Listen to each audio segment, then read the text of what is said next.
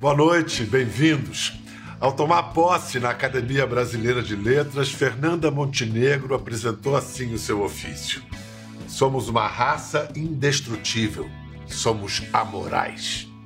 Hoje celebramos a amoralidade e a imortalidade do teatro numa conversa com parceiros de gerações diferentes, unidos pela permanência de uma certa alma. Nesses tempos em que debates não andam, atolados na disputa pelo monopólio da virtude, o amoral sobra por fora, abaixo ou acima de moralismos. Para se libertar do corpo embalsamado das convenções, cabe ao artista mexer numa só letra, trocar o A de ausência, de amoral, o que não tem moral, para o I de negação, de imoral, o que vai contra a moral. No palco, espaço desse encontro, confronto, uma peça, A Alma Imoral, há 16 anos em cartaz, fala da tradição que só se mantém viva graças à traição e graças ao incômodo com qualquer acomodação. Fazendo teatro desde antes de se saber atriz, a protagonista veste uma aura sagrada, justo por se desnudar a cada sessão.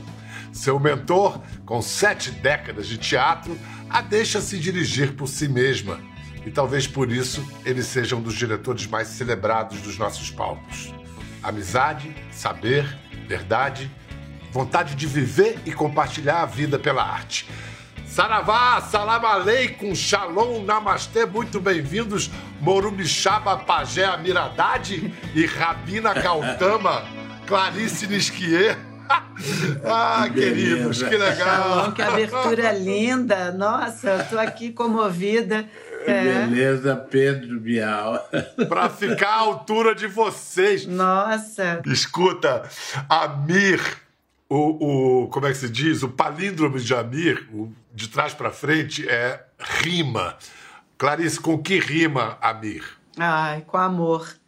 Total. É. E muita afetividade e muita um olhar muito profundo sobre os nossos afetos. Ele sabe ir tirando todos os véus com uma rapidez muito impressionante. Ele quer chegar no coração no coração do afeto. Parece que é uma repetição, mas não é. É, não. é o coração do afeto. E ele não se ah. importa com mais nada do ator, a não ser que ele esteja falando desse lugar. Onde para onde o ator vai, se vai para a esquerda, se vai para a direita, se vai fazer de cabeça para baixo, aí o ator é que sabe, ele que se dirija. O Amir ele está ouvindo e vendo se você está falando com seu afeto aberto. Deixa eu explicar para o pessoal. A Clarice fez a adaptação do livro do rabino Newton Bonder, a peça Alma e Moral, que já está há 16 anos em cena. Isso. É o tempo de uma geração. Isso não é mais um sucesso. Isso aí é uma coisa meio fenomenal. O Amir, o que explica o sucesso de A Alma e Moral? Eu não sei explicar isso. É, eu me lembro quando a Clarice chegou com esse texto para mim e, e falou que se dava para fazer teatro com aquilo. Entende? Não tinha nada a ver com teatro. Na verdade, não tem nada a ver com teatro. Mas na hora que ela me trouxe, eu falei, claro que dá, vamos fazer. Entende? E não fizemos teatro, a gente só botou em movimento as ideias que estavam escritas ali. Se fizesse teatro, ficava esquisito. Então, a dificuldade com o teatro é o teatro, não é? Para fazer bom teatro, você não pode fazer teatro. E isso, fazendo alma e moral com a Clarice, foi um exercício muito grande de fazer bom teatro, de, de fazer coisas que interessam as pessoas, que nos colocam no mesmo nível, que horizontalizam os corações, os afetos, que nos transportam coletivamente para um lugar superior da nossa, da nossa identidade e, e um acontecimento relevante. É, é, é, uma, é um mistério muito grande e inexplicável. São 16 anos da alma imoral. fizemos outros espetáculos, eu e a Clarice participamos, eu participo com ela de, de todos os projetos, são quatro projetos da vida dela, eu tenho estado junto o tempo todo. Às vezes eu vejo ela falando com uma ou outra pessoa de teatro, um ou outro diretor. O Bial, eu fico tão incomodado com isso. é ciumento.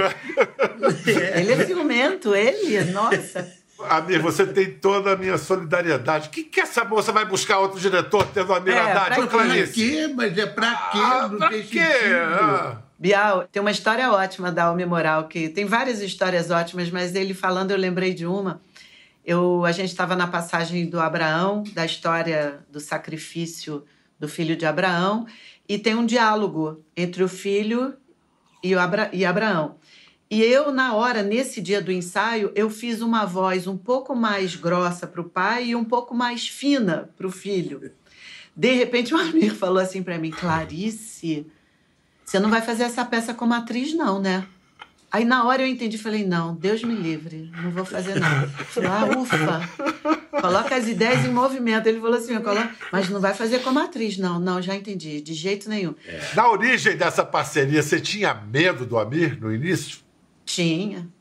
É? Eu não sei se dá tempo de falar, mas eu, tem uma história que é muito maravilhosa, que eu gosto sempre de contar, que é uma história de iniciação, eu acho. Agora, vendo quase 30 anos depois, né? Eu tinha 20 e poucos anos, eu fui convidada para participar de um processo de seleção de elenco de uma peça chamada Faces, o Musical. Eram quatro semanas, vários workshops com vários professores e a Miradade estaria toda sexta-feira diante de 40 pessoas dando seus exercícios e ia participar da seleção desse elenco, que das 40, 20 ou 15 iam ser selecionadas. Eu tinha 20 e poucos anos, participei disso, e sempre que eu fazia a, o exercício individualmente diante dele, ele fingia que estava dormindo. Ele fazia assim, ó. Aí eu falei, ué. E cada um tinha dois, três minutos para improvisar com os panos, com a música. A música acabava, eu saía de cena e ele só fazia isso comigo. Aí, na semana seguinte, todo mundo e eu perguntava às pessoas, ninguém sabia explicar. E eu tinha medo dele, uma entidade sentada ali numa poltrona. Eu, com vinte e poucos anos, eu não me aproximava de jeito nenhum. Aí, terceira semana, a mesma coisa. Na quarta semana, eu falei, gente, eu vou fazer alguma coisa. Aí quando ele fingiu, que eu vi que ele fingiu de novo que ia dormir, eu deitei no chão do palco e fingi que ia dormir. E a música continuou tocando. E fiquei deitadinha ali. Aí quando acabou a música, eu abri assim os olhos, ele estava assim. Agora sim. Aí, Meu Deus do céu, não estou entendendo nada. Aí acabou, e aí ele, ele só analisou o conjunto, mas depois ele pegou na minha mão e falou assim: Menina, você é boa atriz, você tem talento. Mas olha, não deixa a vaidade te pegar, sempre volta para a base. Sempre começa do chão, é de dentro para fora, de baixo para cima. Sempre volta para a base, sempre Nossa, volte para o chão. Eu, eu assim, eu tinha, é... 24 anos, você pode imaginar? Você dormia mesmo? Nada, era puro fingimento, né, Amir? Fingimento. Ah, é. Eu fico muito incomodado quando eu vou no teatro e o teatro é cheio de teatro. Eu fico muito incomodado. eu falei para ela: você não vai querer ser atriz, não é? Eu falei, pelo amor de Deus, né? Porque atriz é, é, um, é um modo, é uma chave, é um modelo você vai atrás desse modo de ser que se chama atriz. E é tudo que eu não achava, não acho interessante, né? Eu se não eu preciso ver primeiro o ser humano, que ela fala, o afeto. Meu compromisso definitivamente, hoje eu já posso falar isso com muita calma, porque são 60 anos de teatro, 65, é com a vida. É com a vida eu lá atrás, há 20 ou 30 anos atrás, eu falei e hoje cada vez eu entendo mais. Eu não quero teatro na minha vida. Já falei muito isso. Não quero teatro na minha vida. Eu quero vida no meu teatro. O teatro é a pior coisa do mundo quando ele não tem relevância, nem para quem faz, nem para quem vê. Né? Que coisa então, linda. Não quero, é isso. Não quero teatro na minha vida, eu quero a vida no meu teatro. Vamos ver a vida no teatro com uma cena, rapidamente, uma cena de A Alma e Moral da Clarice. E?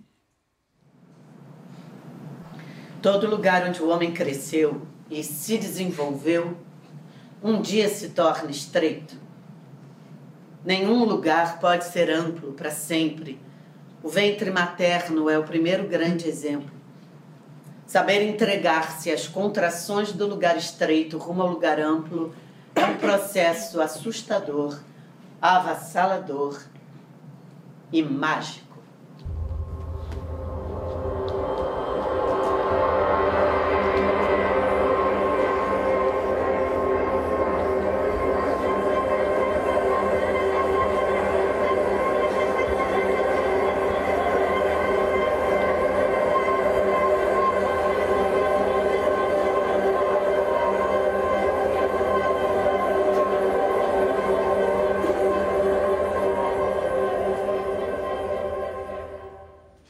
Peça começa com as seguintes palavras: Não há nudez na, na natureza.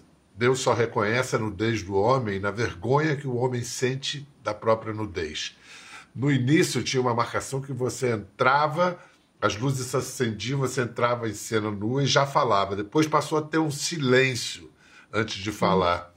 Por que esse silêncio é importante? Amira ou Clarice, não sei quem me responde.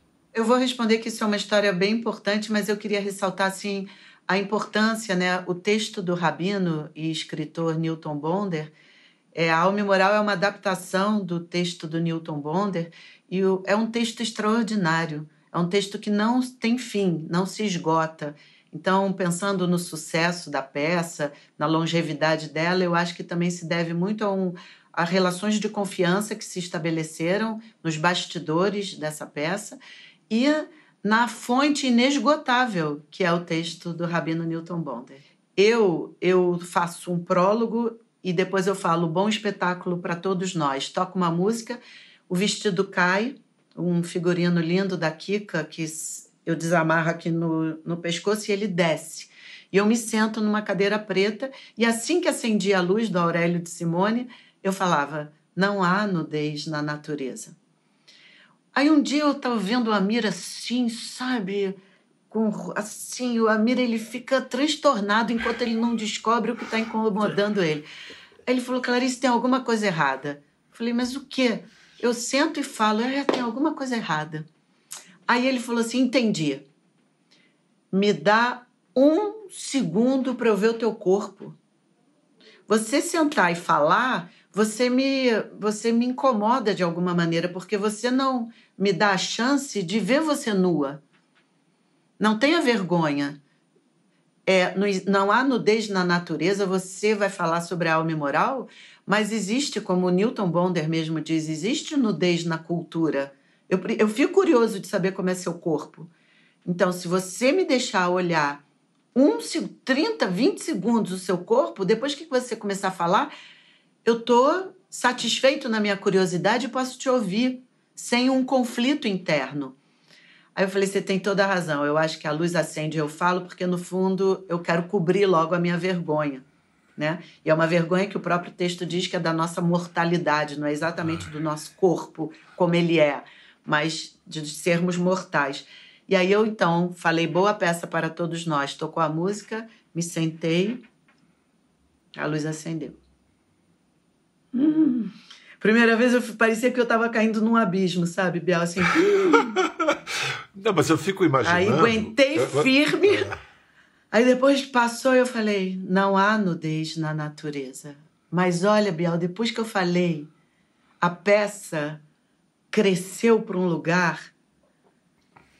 Mas, sabe, quando a gente diz que o Amir é mestre, é que ele, ele, ele dá esse toque parece um detalhe, mas não tem nada de detalhe. Isso reformulou não, não, é... o entendimento todo da peça.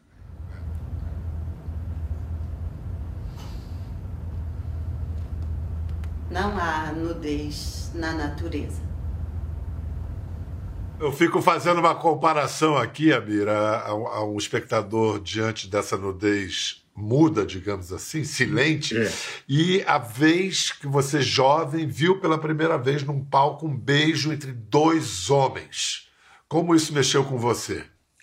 Ô, ô, Bial, eu não sei que espetáculo que era, e que eu sentadinho na plateia, eu gostava muito de teatro, era um deslumbramento para mim, um garoto vindo do interior, caindo na cidade de São Paulo. São Paulo, uma cidade enorme, gigantesca, tinha um milhão e meio de habitantes São Paulo, olha só. Mas...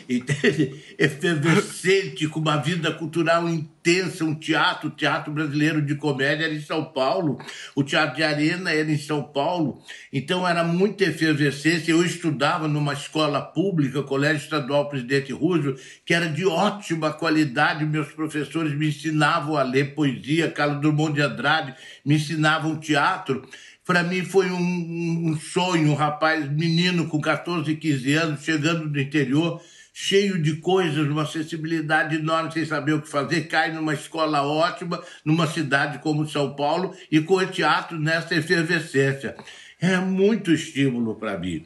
Muito mesmo. E eu chego, vou ao teatro assistir, eu acho que é o Panorama Visto da Ponte, no TBC, e vejo lá em determinado momento o Egídio West e o outro ator, que eu não lembro quem era, se beijam, se beijam, se beijam na boca. Eu fiquei. Eu não, não, até hoje eu não sei explicar o, o, o, o, que, o que, que foi que me deu. Mas ver ao vivo uma coisa que muitas vezes tinha passado pela minha cabeça, que muitas vezes tinha me atormentado, muitas vezes tinha se colocado como uma questão gigantesca, insuperável para mim. Quando o teatro é, figurou isso para mim, configurou isso na minha frente, isso foi um, um, uma movimentação muito grande. O teatro tem essa possibilidade, essa força, né? De repente, um gesto daquele, uma cena em que um ator beijava o outro, deslanchou um turbilhão na minha vida, modificou a minha vida realmente. Ao ver aquilo, é, a possibilidade que o teatro significa te revelou inteiro para mim. Né? Eu acho que é. Acho que são os japoneses que, quando, quando falam teatro, não falam teatro, chamam teatro de possibilidade. O japonês chama o teatro de possibilidade. Quando ele vai ao teatro, ele fala: Eu vou ver possibilidade. Hum, e se você olha o teatro, é só possibilidade.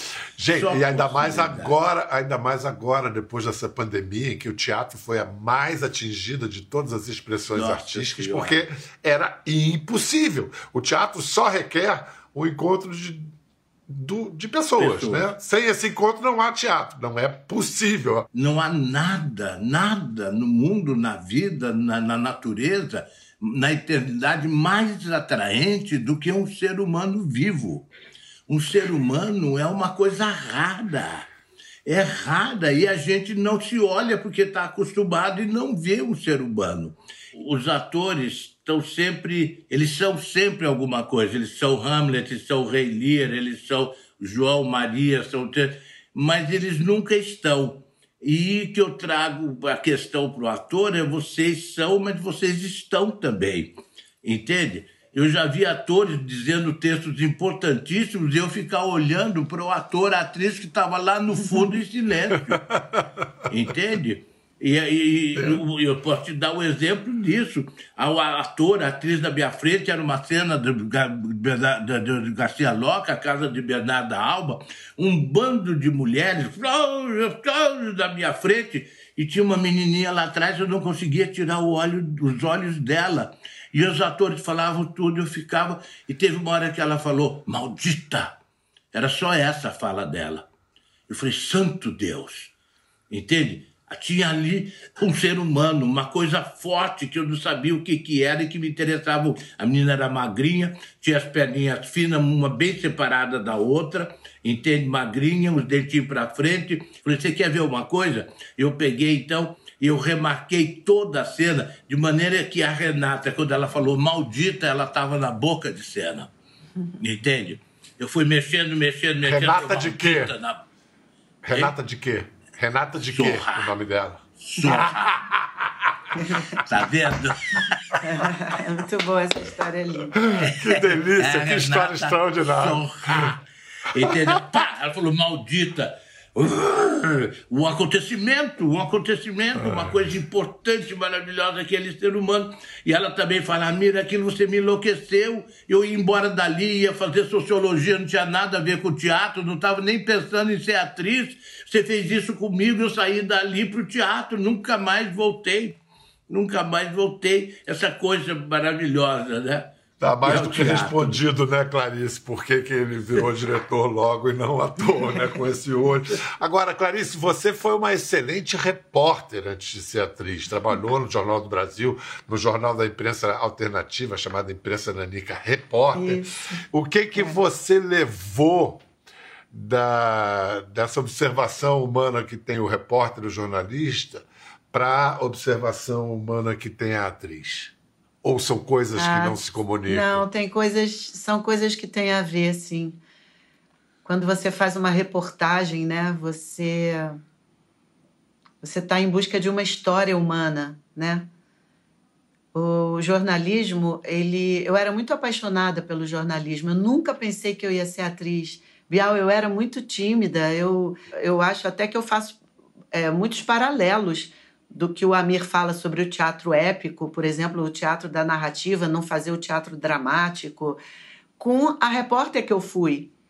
Quando ele fala da atriz cidadã, eu acho que um jornalista ele é um cidadão, ele está em busca de esclarecimentos, né? Para a sua comunidade, para a sua sociedade. Ele vai. Você faz uma entrevista querendo esclarecer alguma coisa sobre um tema muito importante. Então, eu acho que o jornalismo, nesse sentido, com o teatro, combina total. E junte-se a isso o que o Amir disse, a exposição do ser humano, né? Expor o ser isso. humano, né? Tornar visível. Né?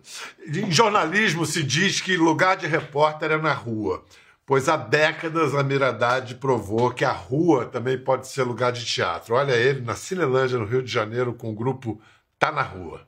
Esse um campônio a sua amada, minha idolatrada, diga-me o que quer. Ela é boa demais, Por ti vou matar, vou roubar, embora tristezas me causes mulher.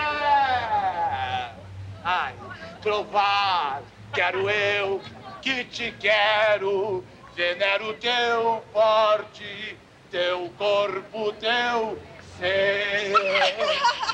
Dai-me tuas ordens, espero, por ti não importa matar, matar. ou morrer.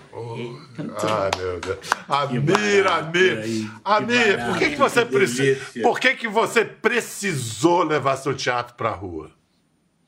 Eu acho, é, olhando um pouco essa cena, dá para entender isso que eu estou fazendo aí, seria impossível numa sala fechada, em cima de uma cena italiana e com uma plateia homogênea. Eu não conseguiria chegar nesse nível. Eu acho que saindo dos espaços fechados, indo para as praças, para as ruas, horizontalizando a minha, a minha relação e trabalhando com uma plateia homogênea, eu chegava, chego muito mais perto do que é o teatro, do que pode ser o teatro. O público que ficava em torno do teatro do Shakespeare era toda a cidade de Londres. Eram 3.500 pessoas ali em volta do ator. O, o, o, Hamlet falava ser ou não ser ali no meio da multidão, o povão em volta dele, em pé ali do lado dele, e o resto distribuído pelos camarotes, pelas, pelas arquibancadas, por tudo, mas tinha a cidade em torno dele. O teatro chamava o Globo, e aquele teatro era o Globo, era o mundo, entende? Então ele representava ali para aquela multidão. Uma coisa que com a especialização e a classificação que, que que, que a burguesia trouxe, que o teatro da burguesia trouxe, você não conseguia mais. Eu me sentia falando para uma parte muito pequena da população e me sentia com vontade de expandir os meus afetos muito mais do que eu podia numa sala fechada. tanto dirigindo como sendo ator. Enquanto eu dirigia, ainda suportava isso um pouco. Mas quando eu comecei a ser ator, ficou insuportável. Entende? Não dava mais, eu precisava de um espaço maior. Aí fui para as ruas, peito aberto, afeto escancarado. E, e aí é, é, era maravilhoso. Eu vou mostrar quando você levou o teatro para a rua, mas para o asfalto da Marquês de Sapucaí, em 1989. Nossa. Aquele famoso, aquele famoso carnaval é, é, do, do Joãozinho 30, é, o carnaval do Abre Aspas, em que a Mir pegou e levou o gênio de Augusto Boal para a obra do gênio Joãozinho 30.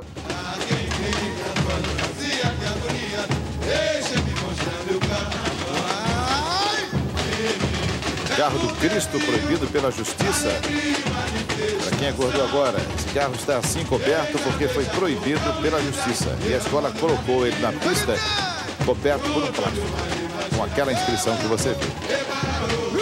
Mesmo proibido, olhai por nós.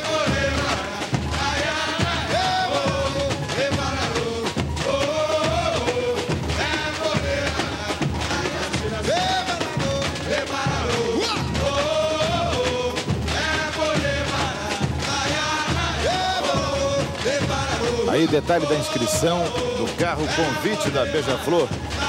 A escola convida todos os mendigos, desocupados, pivetes, todo o povo da rua para tirarem do lixo aquilo que existe no país, os restos do lixo, do luxo. Rapaz, Amir, a igreja proibiu Cristo, foi um é. escândalo, é. né? A reação do público qual foi? De cara, o público estranhou também, né? primeiro minuto de entrar aquela ala dos mendigos da avenida, é, foi um silêncio mortal.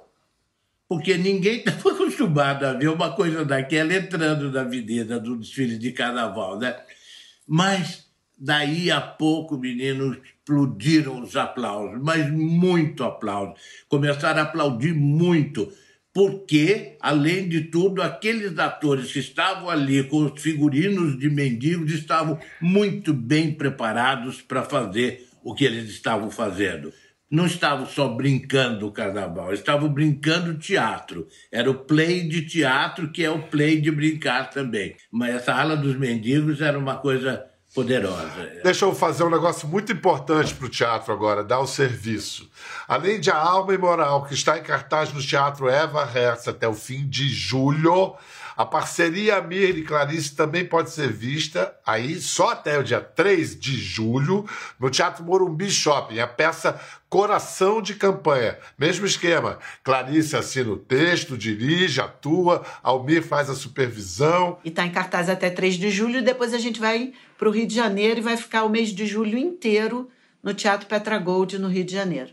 E você de ponte aérea, faz coração de campanha no Rio, vem faz a alma imoral é, em São, São Paulo. Paulo. É, tá bom. E eu, e eu tenho a esperança na caixa de chicletes ping-pong, né? Uma peça que eu escrevi totalmente baseada, inspirada na obra do Zé Cabaleiro, um parceiraço nosso do teatro, um compositor popular que ama o teatro.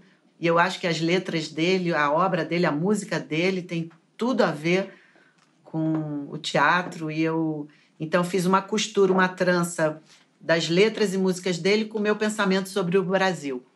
Por que, que uma atriz de teatro não vai embora do Brasil? Mais ou menos isso. Olha só, tem uma li a é... peça, a lista.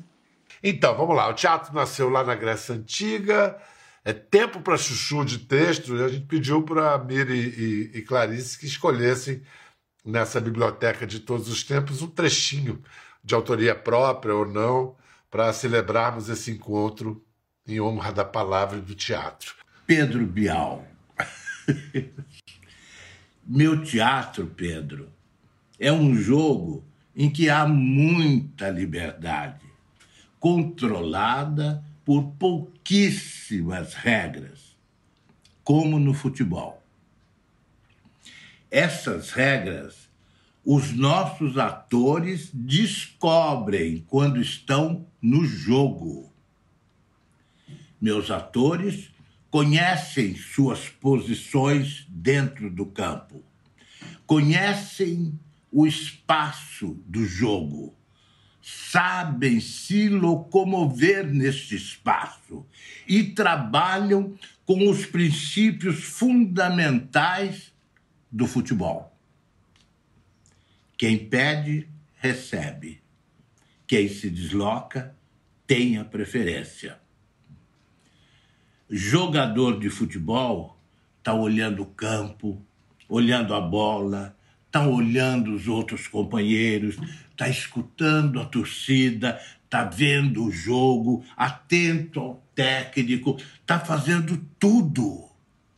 Jogador de futebol é vivo, atento, esperto, olhos abertos, capaz de improvisar, capaz de resolver um problema quando ele aparece.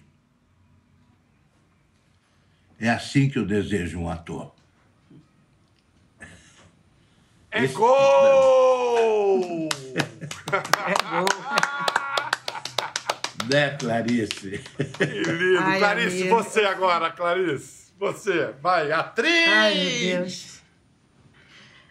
Bial, eu vou ler um trecho da Esperança na Caixa de Chiclete Ping Pong, esse, esse texto que eu acabei de falar, que é inspirado em Zé Cabaleiro. Certa vez, navegando sobre o Rio Negro, na Amazônia, percebi que o piloto do barco desacelerou. Ele desacelerou para passar lentamente sobre uma folhagem extensa na superfície da água. Me aproximei dele e perguntei: Por que o senhor está passando tão devagar sobre essa folhagem? Nas outras, o senhor não passou tão devagar. Aí ele respondeu: Porque agora estamos passando por cima da copa de uma árvore. O rio tinha subido seis metros. Aí eu falei: a árvore está lá embaixo? Submersa? Ele respondeu: sim. E ela não apodrece? Não morre afogada? Ele disse: não. Tem nas células a memória de que já foi água. Voltei para o meu lugar e pensei: somos feitos da matéria das árvores. Respiramos debaixo d'água. Se o mundo acabar amanhã e só restar o brasileiro, a humanidade está salva. Respiramos aqui, além do patrimônio material, um patrimônio imaterial extraordinário. Já foi um dos maiores do mundo. É como um prana. Mas de tão disponível que é, não valorizamos. É como passar na feira livre e nem reparar na barraca que vende dúzias e dúzias de banana. Ai, tanto Shakespeare mal traduzido para tão pouco Castro Alves lido. Brasileiro, tira teu passaporte para entrar no teu país. Conhece-te a ti mesmo, vai pelos rincões do encantamento, se encantar. Escolhe teu poeta, teu compositor, teu mestre e se importe. O esporte é se importar. Cai dentro, segue o shot, o trote, não o trote de enganar, mas o cavalgar, vai de short, não se importe, shot a morte, o azar. Tua trilha, teu norte, boa sorte, bora lá. Do Oiapoque ao Chuí, de Nova York a Arari, faz um download, ouve aí. Uhul! Coisa linda. Clarice, que espetáculo. Muito obrigado, Linda. meu amor. Obrigado, Clarice. Obrigada obrigado, também. Muito um reencontro obrigado. maravilhoso aqui. É um prazer Olha. com você, Pedro Bial. É muito é. bom estar um com você, também, meu amigo. E obrigado, Bial, por esse reencontro. Estou aqui é emocionada. Muito obrigada, Clarice. E muito legal, Bial, também. Só mais uma palavrinha. Eu estou lembrando quando eu fiz um alto de Natal lá no, no, no, no meio do mundo, em Macapá, no Macapá. meio do mundo, na linha do Equador. Uma vez você falou para mim assim, Amir, onde você tocar o seu tambor, eu faço ele ecoar no Brasil inteiro. E eu sempre fiquei muito grato a você por essas palavras e sempre, de uma maneira ou de outra, você fez isso. Você é uma pessoa muito querida e especial, Pedro Bial. Muito obrigado. Querido. Muito obrigado. É lindo estarmos nós três juntos aqui nessa tela. Muito legal. É muito legal. Legal. Vamos mesmo. bater esse tambor. Vamos é, seguir é o tambor do, do, do, do Amir. Viva o é teatro, viva o viva. Brasil, viva o teatro brasileiro. Até a próxima. Viva o teatro Salve. brasileiro. Viva nós. Viva Valeu. nós. Salve. Quer ver mais? Entre no Globoplay.